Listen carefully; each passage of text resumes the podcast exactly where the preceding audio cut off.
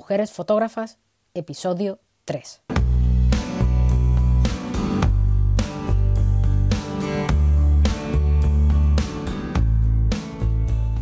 Bienvenidos, bienvenidas y bienvenides a este nuevo podcast de fotografía, un programa dedicado a la mujer fotógrafa, a su fotografía, a su trabajo, su estilo y su propia visión, un lugar de charla entre mujeres fotógrafas de una manera sencilla, amena y divertida. Espero que este podcast te ofrezca una visión totalmente distinta, omitida e invisibilizada de la mujer artista y de su arte a lo largo de los años y así aprender una nueva forma de mirar. En este episodio vamos a presentar a Nuria López Torres. Nuria López Torres es de Barcelona. Estudió durante tres años en el Instituto de Estudios Fotográficos de Cataluña y más tarde hace un máster en fotoperiodismo en IDEP, también en Barcelona. Su trabajo se centra en temas relacionados con la mujer, la identidad y la sexualidad, y aborda temas de antropología social convirtiendo parte de su obra en ensayos fotográficos. Combina sus proyectos más personales con la enseñanza en centros especializados. Su trabajo se ha expuesto en el América Museo de Madrid, en London Photo Festival, en Kuala Lumpur, en Malasia, en Sao Paulo, Lima, Argentina, Guatemala, México, Miami, Paraguay y en España, en Caja Madrid, Barcelona y el Círculo de Bellas Artes de Madrid. Además, fue premio de fotografía en el segundo Festival Internacional de Artes Audiovisuales de Andalucía.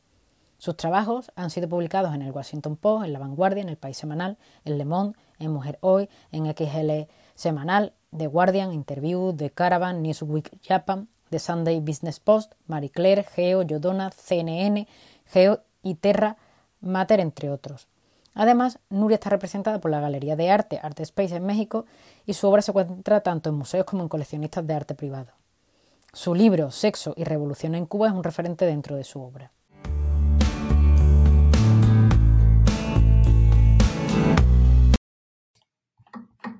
Eh, buenas, Nuria. Pues nada, primero encantado de, tenerte aquí en el, podcast de Mujeres Fotógrafas.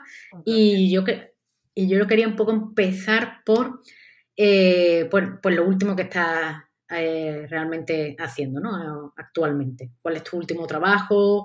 Eh, si te ha afectado esta situación de pandemia, bueno, sí, me imagino que te habrá afectado como a todos, pero bueno, que nos cuentes un poquito, ¿no?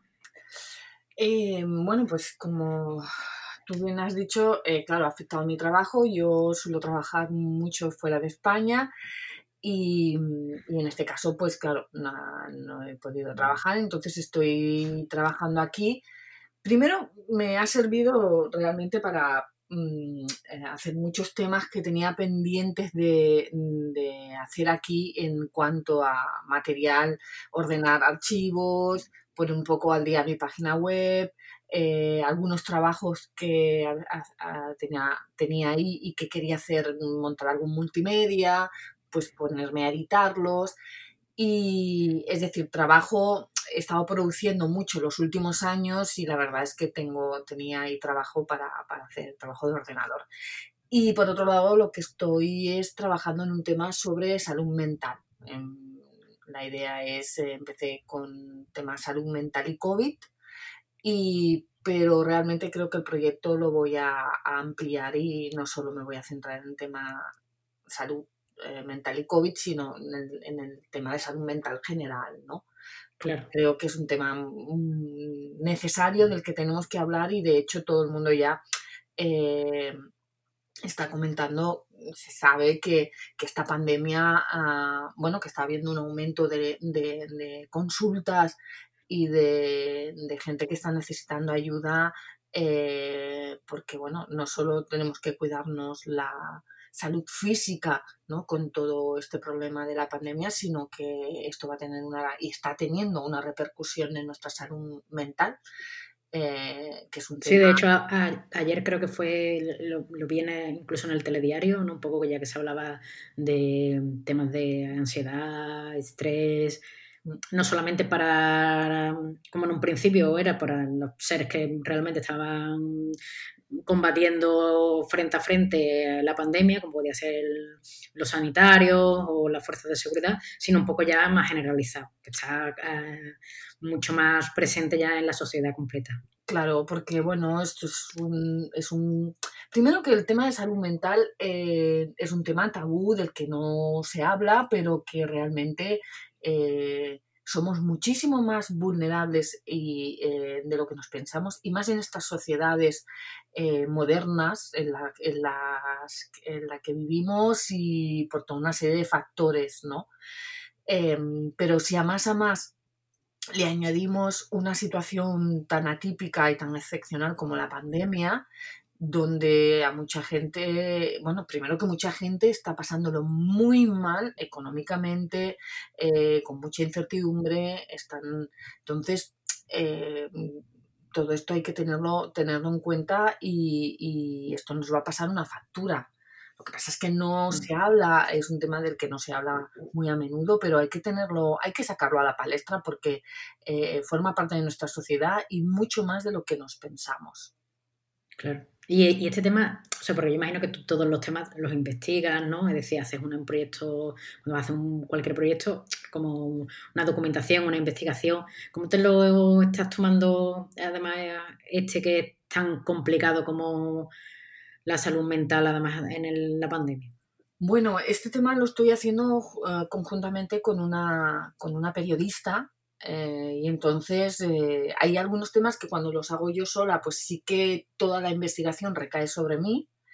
Y, en este caso yo eh, estoy participando en la investigación, pero es verdad que la parte, esa parte más de investigación, de búsqueda de información, la, lleva, la lleva Majo.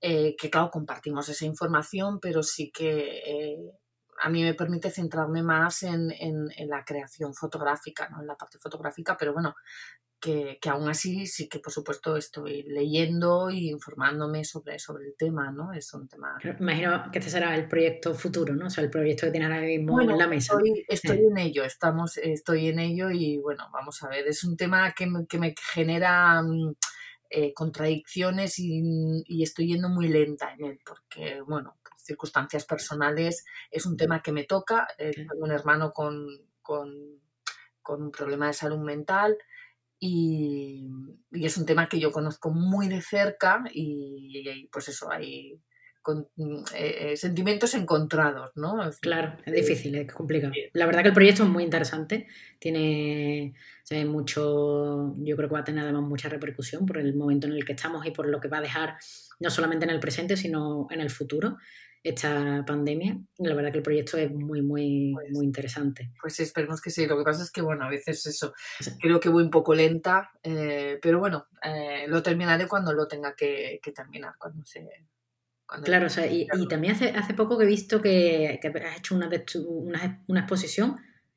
Sí, sí, eh, tengo una exposición en la Universidad Jaume I de, de Castellón Em, y titulada Hijas de ningún dios sobre el... Es un proyecto tuyo, un proyecto que tú tienes ahora mismo, además colgado algunas imágenes en la web. Sí, sí, sí, sí, hay, hay imágenes en la web eh, y, y, es sobre el tráfico de mujeres en México con fines de explotación sexual. Es un, es un tema, eh, bueno, bastante duro Em, que, tiene dos, como dos capítulos. Tiene, eh, por un lado, las víctimas que han sido traficadas y, por otro lado, eh, un capítulo dedicado a, las familias que tienen hijas desaparecidas, mm, que las desapariciones de las mujeres en México eh, te puedo decir que el 90% o 95% de las desapariciones tienen que ver con el tráfico de mujeres. Por lo tanto, está totalmente relacionado, ¿no? tienen las, como las dos partes, las dos visiones, ¿no? Tanto de lo que es la mujer como de lo que es la familia, ¿no? Exacto. ¿Y cómo se hace una exposición en pandemia? ¿Se, puede visitar? Cuéntanos un poco para, que, para también animar a, si está ahora mismo em, vigente para que realmente pues, que, se pueda ir a ver, ya que aunque tengamos toques de queda, que de queda podamos salir a hacer cosas interesantes. Bueno, la, la exposición está en Castellón, en la ciudad de Castellón. Y entonces el tema es que como cada comunidad tiene em, unas eh, mm, restricciones diferentes, entonces esto es lo que habría que, consultar. Em, se puede visitar porque creo que hay las salas grandes y, y, supongo que, hay un aforo, un aforo de, eh, limitado, pero em, pidiendo eh, cita, se puede, se puede, supongo para que ellos organicen, organicen el, el aforo, ¿no? Eh, claro. no sé, entonces, pero sí, sí, se puede, se puede visitar. Se puede visitar, está en Castellón, para que la gente que esté en Castellón puede, mm, puede ir a verla, informándose, con todas las medidas de seguridad. y, y, bueno, una actividad además pues cultural bastante interesante. Claro, sí, sí, sí. Que, ahora tenemos además tan pocas y tan escasas y, es tan difícil pues ir a un museo. Sí, la verdad es que ahora mismo todo está muy limitado, pero bueno, em, se siguen haciendo cosas. Y ahora, por ejemplo, pues se ha abierto el WordPress Photo aquí en Barcelona, pues eh, se puede visitar, creo que pidiendo, em, pidiendo cita se pueden hacer visitas. Sí, justo, justo yo, yo lo he visto en Sevilla, he estado en Sevilla hasta hace muy poco, pues yo estoy en Sevilla, y, pero es verdad que todavía no, teníamos estas restricciones que tenemos ahora y, la verdad es que merece la pena, merece la pena pues, eh, intentar ir a lo que se pueda y dependiendo pues de, cada sitio. Claro. Y ahora otro, otro de, los proyectos que tú tienes que además me, me gusta mucho es el tema de Cuba, que lo tienes como dividido en varios capítulos, porque yo creo que de Cuba has rozado eh, bastantes años, creo, porque además creo que he leído en tu web que, que, has estado como 10 años trabajando en Cuba. Ajá. O sea, Cuba es una isla muy bonita, imagino que en los 10 años esto ha cambiado muchísimo y además tienes proyectos bastante distintos, ¿no? Eh, cuéntanos un poquito más de, todo ese... O sea, ¿qué, ¿qué, es lo que te atrae de Cuba? ¿Por qué esta isla? Eh, y, bueno, y qué tipo de proyectos podemos encontrar, encontrarnos ahí. Bueno, em, bueno, yo realmente llevo, a, llevo visitando Cuba hace 20 años. Entonces, yo a Cuba ya la conozco, pues eso, ya 20 años atrás. 23 eh, años atrás, concretamente. Y mm, bueno, fui por primera vez eh, en un viaje, dijéramos, de placer. No fui a trabajar, no, eh, de vacaciones, dijéramos, y bueno, pues me enamoré. Realmente estas cosas que pasan en... Es verdad que Cuba de alguna manera estaba muy... Eh, eh, pertenecía a mi imaginario o estaba muy presente porque, bueno, yo vengo de una familia de izquierdas y, yo de pequeña oí hablar en mi casa sobre Cuba, ¿no? Bueno, pues... y de alguna manera estaba ahí, era como ese ese viaje pendiente que, yo tenía, ¿no? Entonces, bueno, fui y, realmente fui en una época en que lo estaban pasando muy mal porque estaban en el periodo especial y, bueno, pues eh, fue, no fue fácil. Em, pero bueno, me enamoré de, su gente y esto es un... Hay gente que ¿qué te dice? Pero ¿cómo, cómo te, gusta Cuba? ¿no? ¿Qué, ¿Qué, es lo que te ha enganchado? Pues es que esto es como cuando te ves una persona y, te gusta y no hay, un, como un amor a primera vista, ¿no? Yo, yo, estuve en eh, Cuba, yo estuve en Cuba más o menos de vacaciones, como tú también, ¿sabes? Así al principio yo no he hecho ningún trabajo sobre Cuba, pero sí estuve de vacaciones en el 2011 o lo que pasa es que yo me fui a vivir en La Habana Vieja, estuve más tiempo del normal, que se va uno de vacaciones. Y yo cuando me dicen eso es porque no conoces Cuba. Cuando, eh, ¿qué te enamora de Cuba? Eso es porque no lo conoces. Cuba enamora todo, es tan distinto, además fotográficamente es preciosa, la luz, los lugares, eh, lo que te encuentras allí no, no, lo ves tampoco en ningún otro sitio. Yo siempre tenía un poco como la idea de, llegar a Cuba antes de que Cuba cambiara. A mí eso me daba mm, mucho, mucho miedo. Yo, quería llegar a Cuba antes de que Cuba cambiara. Yo ya llegué cuando estaba Raúl Castro en, eh, bueno, eh, como, líder, no estaba, ya Fidel ya no estaba.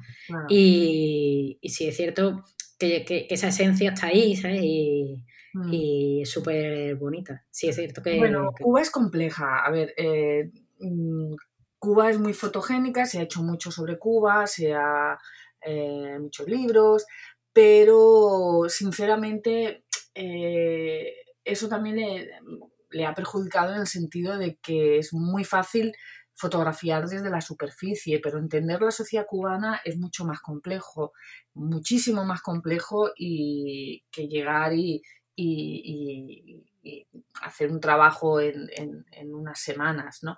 Entonces, eh, yo el proyecto de Island lo, lo inicié en el 2009 eh, en, un, en, un, viaje que hice para hacer un tema sobre personas transgénero, que luego lo, lo acabé convirtiendo en un proyecto sobre toda la comunidad LGTBI, eh, en el que trabajé durante tres años en tres viajes diferentes y entonces ahí fue cuando yo decidí eh, que mi vínculo con Cuba iba a ser un, proyecto de largo recorrido. La idea, llevo trabajando realmente 11 años, porque fue en el 2009 esto, entonces ya son 11 años. Eh, y la idea es seguir trabajando pues otros 10 años o 15 años más, es decir, que el proyecto pueda estar, eh, mi idea es estar trabajando entre 20 y 25 años en, este proyecto. Es un proyecto muy a largo plazo y donde me interesa documentar diferentes temas, pero documentarlos en profundidad, temas o que no se han documentado temas desconocidos o que si se ha hablado de ellos se han hablado muy por encima y no se han trabajado en profundidad. ¿no? Entonces, para mí la sociedad cubana em, tiene muchísimas aristas, tiene muchos niveles, muchas lecturas y hay que rascar mucho para realmente comprenderla y entenderla. Es mucho más compleja de lo que, de lo que parece, ¿no? Entonces, bueno, pues eh, en eso sí. además tú, vamos, todo tu trabajo se, eh, lo, aunas un poco en lo que es la mujer y la identidad y el género que es lo que he estado, bueno, sobresale sobre todo esa parte de, de tu trabajo. Yo entiendo que llegar a Cuba y, fotografiar a transgénero no es fácil. Cuando yo llegué a Cuba no era legal. Eh, ¿tú, cuándo fuiste? ¿En el 2000? Yo fui en el 2011. Bueno, cuando dices que no es legal, ¿a qué te refieres que no es legal? O sea, me, refiero a que, bueno, o sea, yo, yo creo que fui a una como una especie de, manifestación que hubo, pero, pero como que no es, o sea, que por la ley, que por ley no estaba mm, permitido ser LGTBI o el tema del transgénero, era complicado. No, estás equivocada ahí, ahí te tengo ¿Sí? realmente em, eh, fue en el 2008 que por primera vez Mariela Castro, la hija de Raúl Castro, que es directora del Centro Nacional de Educación Sexual de Cuba, eh, promovió una, la primera manifestación eh, de la comunidad gay eh, y de la comunidad trans. salieron a la calle a manifestarse para pedir derechos. No, no, no me refiero que hubo un día del orgullo gay, no, sino simplemente una manifestación y a partir de ahí, dijéramos, con, eh, ha habido un apoyo a la, a, la, a la comunidad. Es decir, hoy en día a ti no te pueden detener ni te pueden mandar a la cárcel por ser gay. Eh, ah, perfecto. Pues, pues lo tendría yo entendido mal, porque supongo que la persona que, que, me, que, me, estuvo allí enseñando un poco todo aquello, porque además yo decía, digo, qué raro, digo, si estoy viendo, o sea, porque yo vi una manifestación, y decía, pero si estoy viendo una manifestación, digo, ¿será porque manifestación? Pero bueno, o sea, no, la persona te informo, no te informo bien. Sí que es cierto que durante muchos años, las primeras, eh, la primera década, sobre todo, durante las primeras décadas de la Revolución Cubana, sí que eh, hubo una persecución a, a, los homosexuales, a las personas de la comunidad LGTBI, y, fue un episodio como muy siniestro donde, donde hubo como una caza de brujas también, y entonces el ser homosexual era ser antirrevolucionario, etcétera, etcétera, y los mandaron a, a la cárcel, etcétera.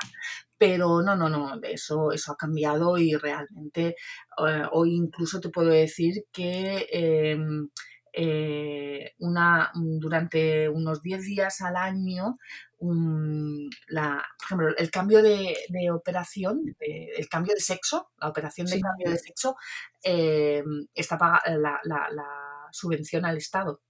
Es decir, ah, un grupo de doctores belgas van a, mm, van a, Cuba durante creo que 10 días o dos semanas y, los, la gente que ha pasado eh, los expedientes todo, el proceso por el CNSEX eh, son sometidos a, operación. Yo pude, en mi proyecto pude entrevistar a varias personas, a una de las primeras mujeres trans operadas por el gobierno eh, en, nuestra, en esta nueva ah, cambio ¿no? de ley. Entonces, en ese sentido, no, no, este, a ti te informaron mal.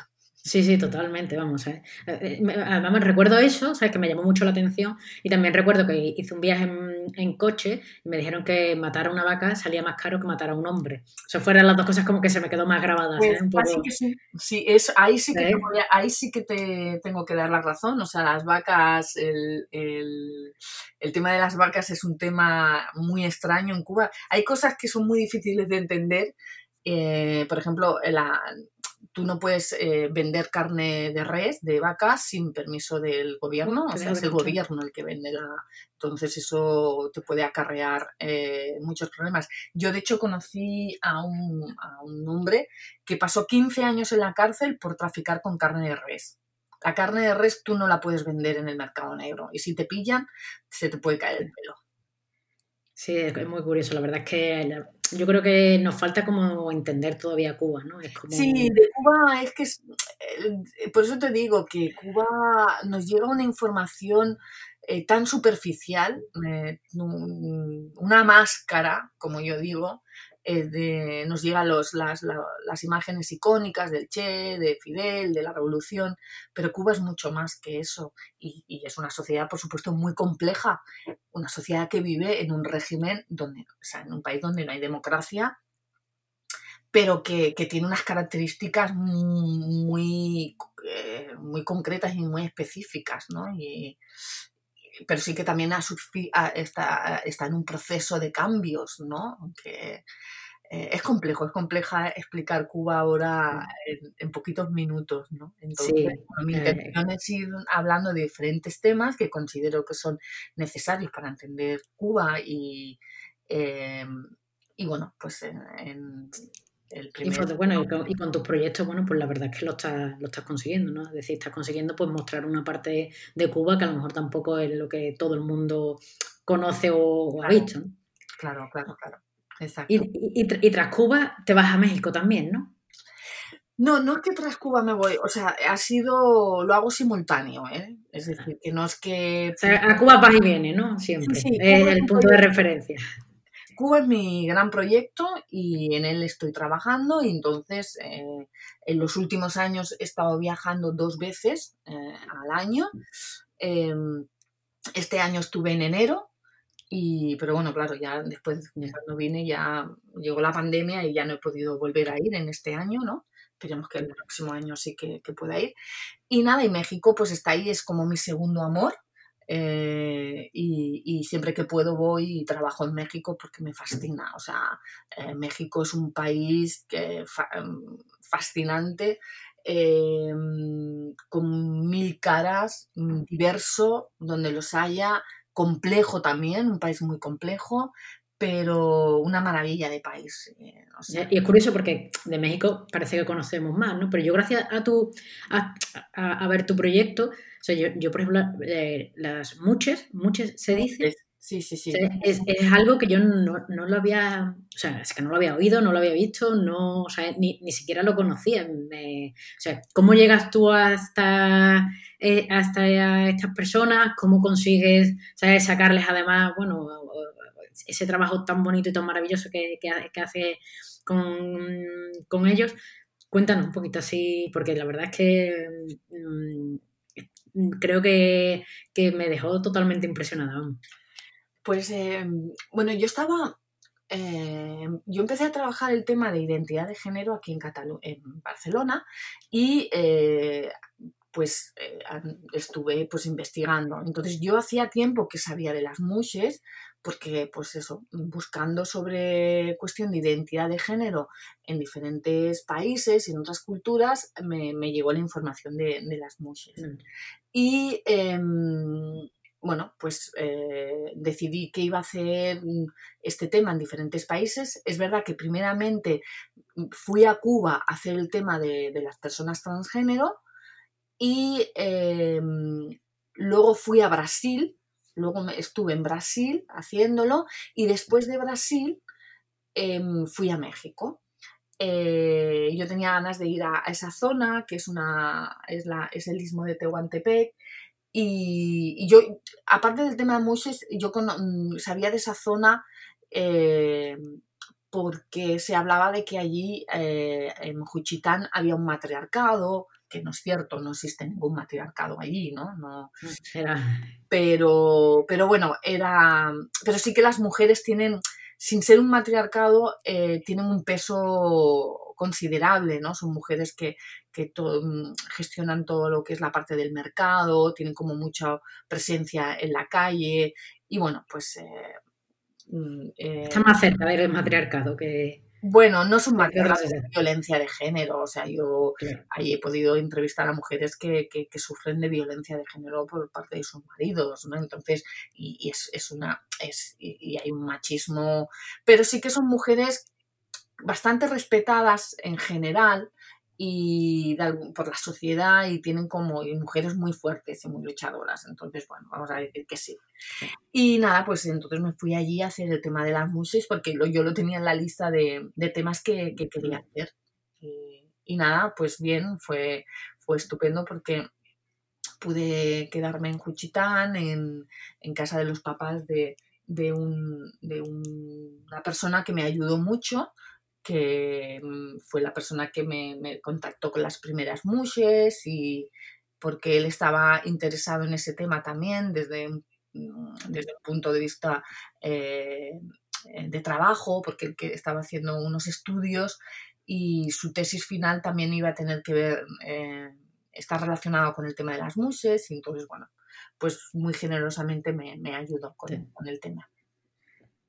Sí, la verdad es que pues, la, verdad es que es un proyecto muy, muy, muy, muy, muy interesante. Sí, estoy muy contenta. La verdad es que es uno de los trabajos de los que más contenta estoy porque mm, lo, tal y como lo planteé y lo pensé aquí, lo pude desarrollar, porque a veces hay proyectos en que tú los piensas aquí desde una manera de una manera y luego ah, en el terreno resulta que no, no, lo puedes realizar como tú quieres, tienes que cambiar, adaptarte y reenfocarlos.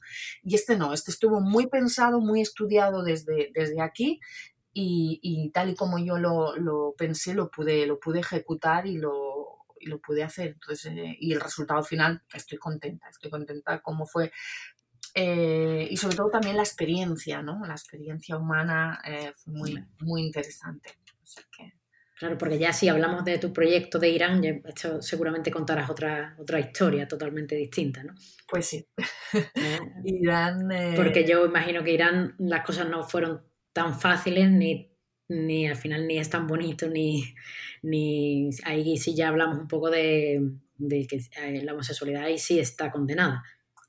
Eh, bueno, ahí es una cosa extraña. A ver, eh, en Irán está condenada, está penada por la cárcel, incluso puede estar penada con, o sea, con pena de muerte la homosexualidad, pero no la transexualidad. Es una cosa muy extraña, es una, paradoja, pero em, es decir, incluso el gobierno iraní paga el 30% eh, de la operación de cambio de sexo. Es curioso. Sí, es muy curioso. Se entiende que, que la homosexualidad, es decir, si tú, eh, por ejemplo, sientes atracción por una persona de tu mismo sexo, es porque eres, en el fondo, entienden que eres una persona eh, que equivocada de género. Tu identidad es la contraria a la que, a la que eh, tienes, tus genitales. Entonces eso se puede cambiar mediante una operación. Ellos no van a admitir, no admiten que haya homosexualidad. ¿Vale? Eh, ellos lo que admiten es que hay un error a la hora de crearte, ¿no? Y que eso se puede corregir, eh, pues convirtiéndote, si a ti, por ejemplo, te gustan los hombres, si te gustan los hombres y eres un hombre, es que entonces no eres un hombre, eres una mujer. Y entonces eso se puede arreglar cambiando tus genitales a los de una mujer y entonces ya estás en, en la normalidad, ya eres una que no es así, porque luego las transexuales no son afectadas tampoco, pero bueno, al menos están dentro de la ley y no, las, mm, y no corren el riesgo de ser eh, eh, acusadas de homosexualidad ni de, que las lleven a la cárcel por ese motivo, ¿no? Entonces están dentro de la ley. Es una cosa muy loca y muy extraña lo de Irán realmente. Fue muy difícil trabajar, de hecho, es un, eh, es un trabajo en el que no pude profundizar como a mí me gusta, porque fue muy complicado por muchos motivos. Tuve acceso a algunas ah, transexuales, pero fue muy complicado, mucho, porque aparte, em, por el motivo de que eh, para trabajar en Irán tú necesitas una visa de periodista. Yo entré con visa de turista, entonces eso me suponía trabajar muy escondida y con mucho riesgo y, para poder acceder a determinados lugares eh, tenías que ir con una visa de periodista, pero aparte es que es tan difícil, porque aparte tú tienes que pagar 100 dólares diarios por trabajar, por, por, por, ser periodista, eh, fotoperiodista, ¿no? Y tienes a un agente, a una persona que, que te asigna una agencia eh, ahí como se supone que te, que te ayuda, pero no te ayuda, se supone que más te controla, ¿no?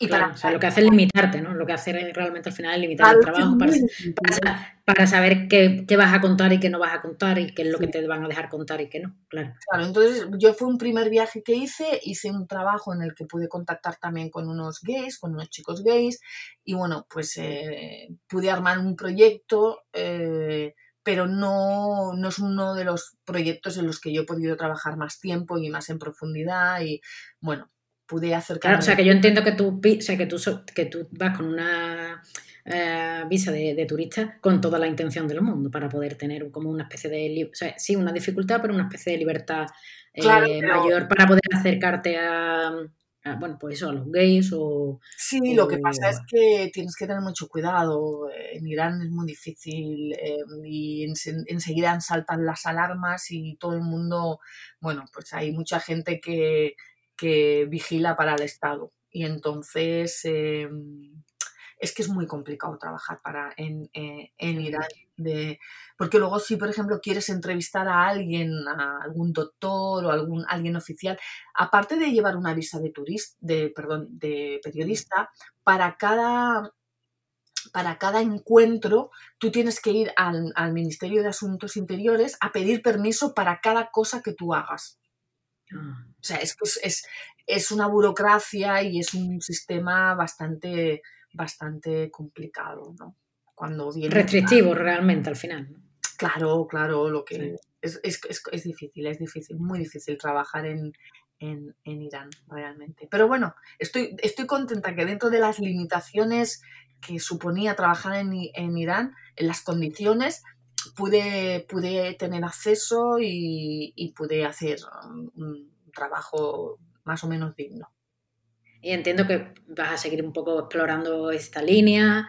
Eh, sé que también te has metido, con, como hemos hablado antes, mujeres y tema prostitución, pero supongo que vas a seguir investigando más esta línea en, otros países o, lo tienes un poco ya más cerrado.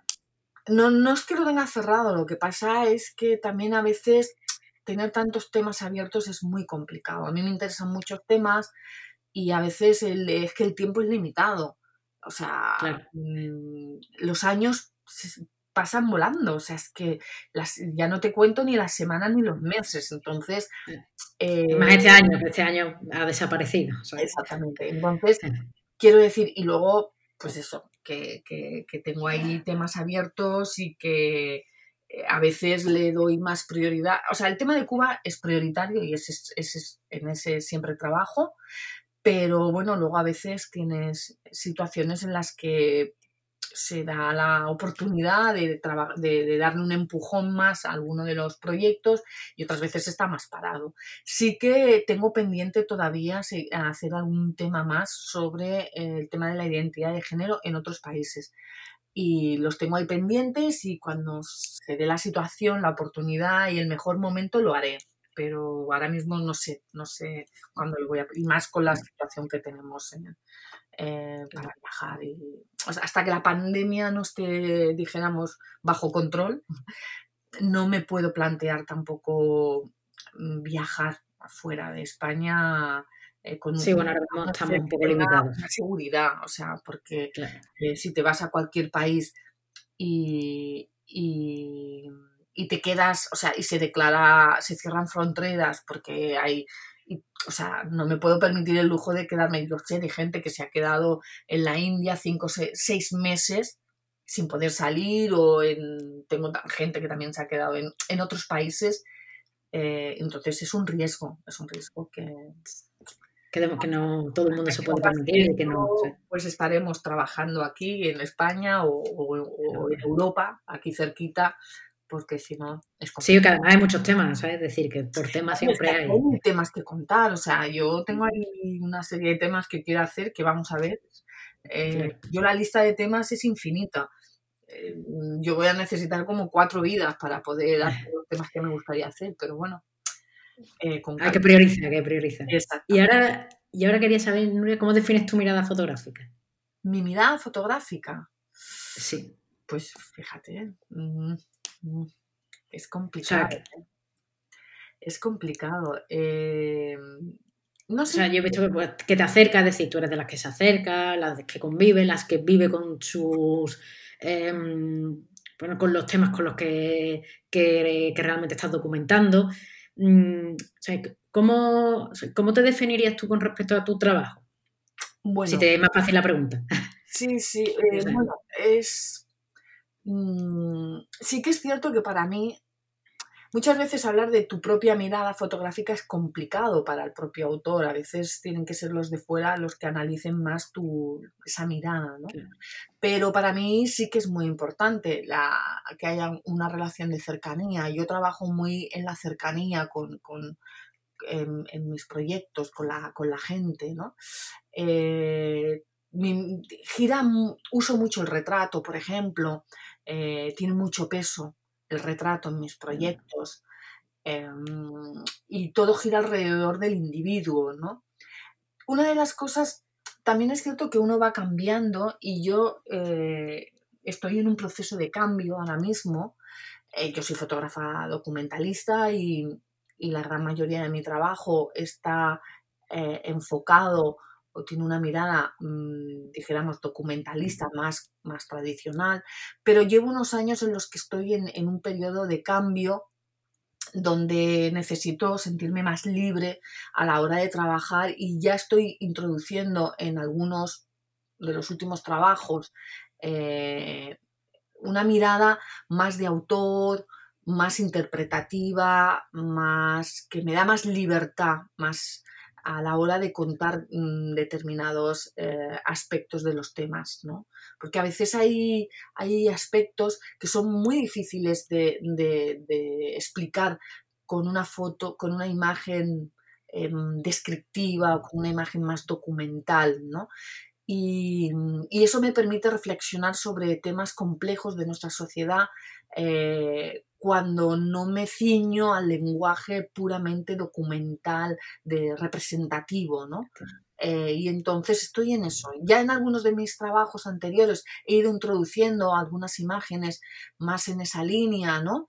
Eh, y ahora estoy, estoy en, ese punto, ¿no? En ese punto de cambio, de, de también despegarme aunque me cuesta, ¿no? Me cuesta despegarme del tema del retrato, de centrarme mucho en el sujeto, quiero como eh, hablar desde otras perspectivas, desde otra, la utilización de otro tipo de imágenes, ¿no? Pero bueno, en eso estoy, creo que, lo, que lo he... Eh, que lo, estoy consiguiendo. Tengo un trabajo de Cuba que no se ha visto, bueno, he mostrado algunas imágenes, eh, uno de los capítulos sobre eh, llevo trabajando cuatro años en, el capítulo sobre las religiones de origen afrocubano y todo lo que tiene que ver con el, origen de la esclavitud en Cuba, ¿no? Y hay un, hay un, hay un capítulo dentro de, este gran tema que lo he desarrollado eh, con esta mirada más, más ah, artística, más personal, más interpretativa, ¿no? Y estoy muy contenta del resultado, me ha dado mucha libertad. Ah, pues mira, o sea, la siguiente pregunta que te iba a hacer era, o sea, que cómo había cambiado tu mirada en, los años en los que llevabas trabajando y ya, bueno, pues la, la has respondido, o sea, que es perfecto, ¿sabes? Y, con respecto a, la mirada, ¿crees que hay una mirada femenina dentro del fotoperiodismo, fotodocumentalismo eh, actual o, o no? Bueno, A ver, este, esta pregunta es bastante complicada y yo creo que hay división de opiniones. Eh, de hecho, estuvimos en Castellón en unas jornadas debatiendo sobre, sobre ese tema, ¿no? Y éramos eh, diferentes invitadas, fotógrafas, también eh, historiadoras del arte, comisarias de, de directores de festival, fotográfico, éramos unas cuantas y bueno, mi opinión, yo creo que a día de hoy eh, sí que eh, la, en general, ¿no? Porque bueno, somos cada uno somos individuos eh, particulares y, únicos, ¿no? Entonces, pero yo creo que hay una mirada, hoy en día todavía la fotografía documental tiene un peso muy importante, está muy masculinizada y hay, una hay poca trayectoria o poco peso de la, de la mujer documentalista en nuestra historia em, reciente, vamos. Reciente, ¿no? Entonces, también creo que conforme vaya avanzando nuestra sociedad, en una sociedad más igualitaria, em, esa diferencia va a desaparecer. Pero todavía yo creo que tenemos muy interiorizada a las fotógrafas actuales eh, muy en nuestro ADN eh, una división eh, de formas de entender y de mirar el mundo como hombre o como mujer, ¿no? Que lo ideal es que esto vaya desapareciendo y creo que si hay una educación adecuada, tanto por parte de, del gobierno en, cuanto a materia de educación en las escuelas y por parte de las familias, Em, esto acabará, dijéramos, siendo una mirada mucho más igualitaria, ¿no? Más horizontal. Pero yo creo que hoy en día, yo diría que sí, que, yo creo que hay una mirada femenina sobre los, sobre los temas, ¿no? Entonces, pero bueno, esto es muy particular. sé que hay compañeras que no opinan igual que, yo. Pero claro. Sí, vamos, de hecho, todo aquel que vaya a ver WordPress Photo, que se fije, por ejemplo, cuántos nombres de mujer hay. Es muy curioso, pero hay todavía pocos. Claro. Y, bueno, así un poco para que nos hables un poco ya de los referentes que, tú tienes actuales o los de siempre. ¿En quién, en quién se fija, Nuria? Pues mira, eh, claro, yo tengo referentes de, pues de los clásicos, ¿no? Em, y yo soy, o sea, lo bueno de la gente de mi generación es que tenemos referentes clásicos, ¿vale?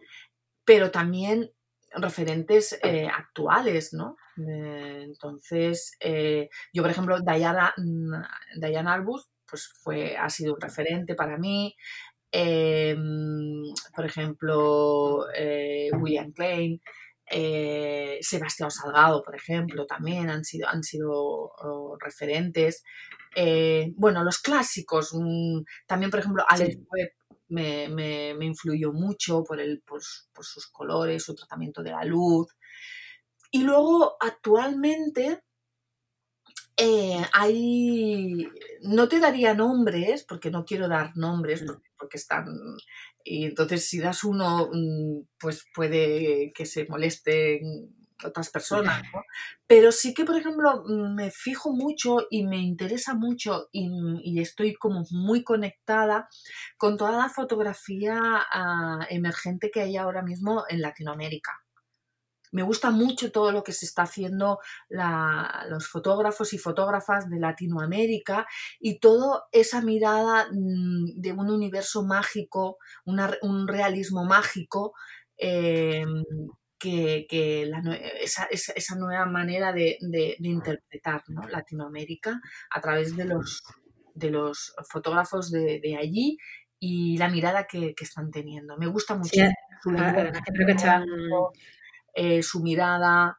No te digo, no te voy a dar nombres en concreto porque no me gustaría, pero afortunadamente ahora mismo yo creo que hay un boom eh, buenísimo, hay un ramillete grandísimo de, fotógrafos y fotógrafas eh, latinoamericanos que están haciendo cosas muy interesantes que a mí me gustan, me tienen enamorada realmente, me tienen fascinada. Sí, además que están, lo que te decía un poco antes, ¿no? que están un poco además en, o sea, tanto en, fotoperiodismo, en documentalismo, pero también en, fotografía artística. La verdad que hay un boom bastante interesante. Yo porque, bueno, pues evidentemente Instagram nos da esa ventana grande a descubrir a, autores casi, casi a diario y, la verdad es que están haciendo un trabajo muy, muy interesante desde muchos países de Sudamérica. Sí, sí. Y ya para acabar la entrevista, pues me gustaría que nos recomendaras un libro, una peli y una canción. Uf, sí, esto es siempre complicado, pero bueno, ah, hay mil libros, mil canciones y mil películas que, me encantan y que me... Eh, porque yo soy como muy diversa, ¿no? Entonces... Eh, pues algo que te ha inspirado, algo que te dijo algo en un momento determinado, ¿sabes? Con, si lo puedes asociar a tu trabajo, no sé, yo te dejo ya aquí libertad total. Claro. Bueno, por ejemplo, una película que me, encantó y me lo pasé muy bien eh, viéndola es La Fuente de las Mujeres. Es una. Eh, está ambientada en un país de Oriente Medio, no especifica cuál. Yo intuía que era Marruecos, pero mm, creo que no, porque Marruecos. O sea, en la sinopsis te ponen como que es en Oriente Medio pero, pero Marruecos, claro, no está en Oriente Medio, pero bueno, no sé por qué mm, me daba que, todo estaba, eh, que era Marruecos, pero bueno, es posible que, no lo sea.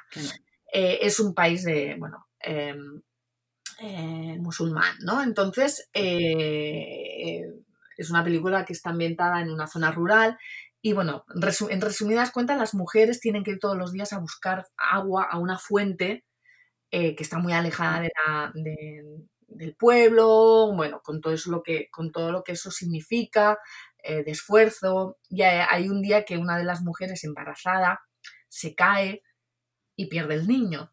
Entonces, una de las jóvenes que está casada dice, bueno, pues mm, vamos a declararnos en huelga de amor y no vamos a tener sexo con nuestros maridos hasta que, hasta que ellos no nos acerquen el agua al pueblo, no hagan algo por, ayudarnos, ¿no? O sea, con el tema del agua. Y bueno, hay una historia ahí muy divertida, esa me, me gustó muchísimo, ¿no?